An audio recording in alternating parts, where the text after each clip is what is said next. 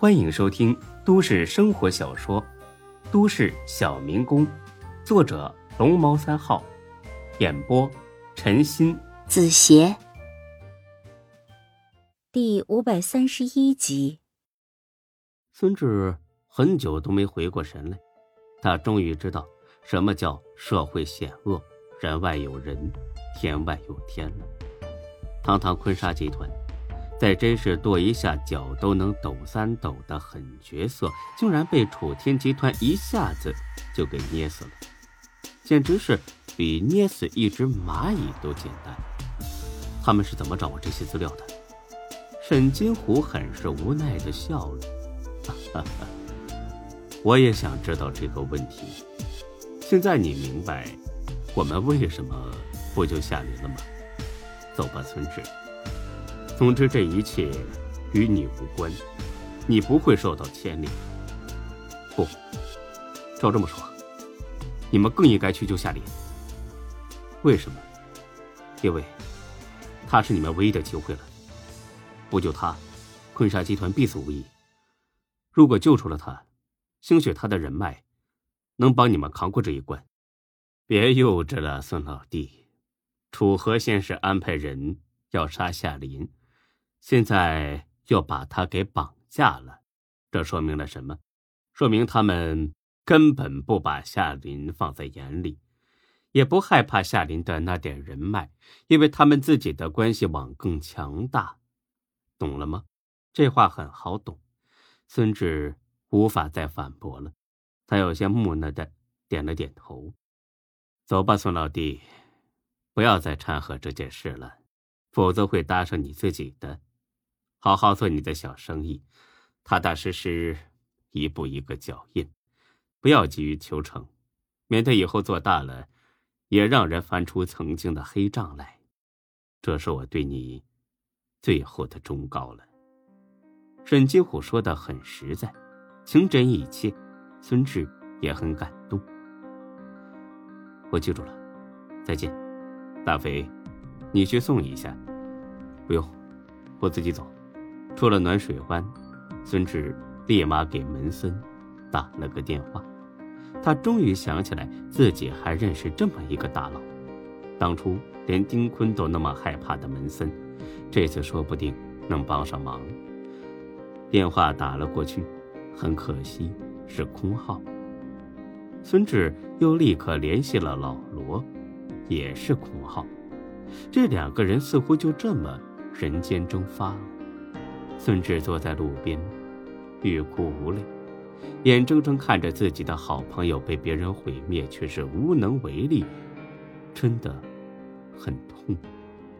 他把头埋在膝盖里，长叹了一口气：“呃，抽根烟吧，或许能好受点。”孙志抬头一看，是大飞。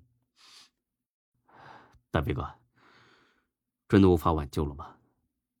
大飞在他旁边坐下，点了支烟，深吸了一口。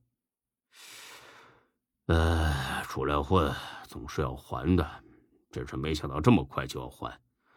老弟啊，庆幸你当初离开了集团，否则我就是进了监狱，也会觉得对不起你的。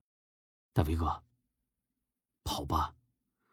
趁着楚河还没把那些资料交给警察，赶紧跑。他的目的是整垮集团，目的达成之后，不会追着你不放的。你找个陌生的地方，改名换姓，从头再来。大飞呵呵笑了，抬头望着远方。呵呵呵，好。能跑哪儿去？泰国、新加坡，还是印度尼西亚？都这会儿了，你还有心思开玩笑呢？哎呀，老弟呀，是你先跟我开玩笑的。我不会跑的。从加入坤沙集团那一天起，我就决定了，和集团共生死。有福的时候我同享了，现在集团有难，我自然应当同当。大飞的一席话让孙志肃然起敬。真是患难见真情，看来大飞心意已决，那也不必再劝了。大飞哥，楚河现在在哪里？不清楚，只知道他的办公室在顺耕大厦。哎，你要干啥呀？你可千万别去自投罗网。我理解你心情，但这事儿你真的帮不上忙。啊，我不去，就随便问问。真的？当然是真的了。去了也没用，我还去个什么劲呢？嗯，你明白就好。看来富春江集团和坤沙都要完蛋了。老弟，以后的路你得自己走了，压着点性子，凡事能忍就忍。等我从监狱里出来，以后说不定还得投奔你呢。到时候你可别不认我这个老朋友啊！大飞哥，不会的，你回去吧，我也该回家了。我岳父来了，我要回去招待他。好，那走吧，咱们兄弟有缘再见。告别了大飞。孙志没回家，而是驱车直奔顺耕大厦。到了前台，打听到了楚天集团租用的办公室所在楼层。孙志坐上了电梯，到了门前，敲了敲门，没什么动静，再敲还是没反应。孙志直接把门推开了，里面空无一人。转身刚要走，对面屋里出来人了，是一个面相很狡诈的中年男人。请问你要找谁呀？哦，你好，请问这里是楚河楚总的办公室吗？啊，爹，请问你是？哦，我是他亲戚，听说他们回 J 市投资了，特意过来拜访一下。啊，亲戚？什么亲戚？啊，老家亲戚，我们是一个村的。那人很警惕的打量孙志一眼。请问你叫什么名字呀？孙志。啊，麻烦你稍等一下。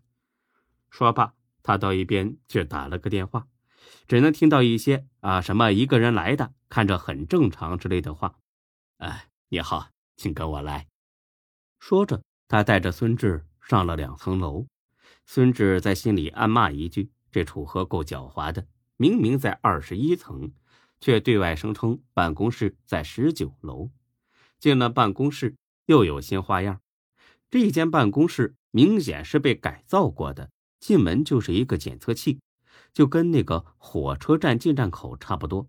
然后后面是一条长长的走廊，在检测器附近以及走廊的尽头各有两个保安，很壮实，眼神很犀利，一看就是高手。孙志通过检测器的时候，吱吱响了起来，请把你口袋里的东西掏出来看一下。哦，车钥匙，你看。掏出钥匙，还在响，还有什么东西啊？啊，不好意思，忘记了，打火机，铁的。你看，Zippo。这回检测器不响了，可以了吧？说着，孙志就要往里走。不好意思啊，这些东西请交给我们暂时保管，离开的时候再还给你。孙志心说，若是这次能把夏林救了出来，一定建议他也弄这么一套，这样安全才有保证。好吧。那麻烦你了啊！不客气，请进吧。到了走廊尽头，转了个弯，终于来到门前。门口的保安替他推开了门。楚总，人来了，请他进来吧。进了屋，孙志倒吸一口冷气，因为这屋子里有一条巨大的蟒蛇。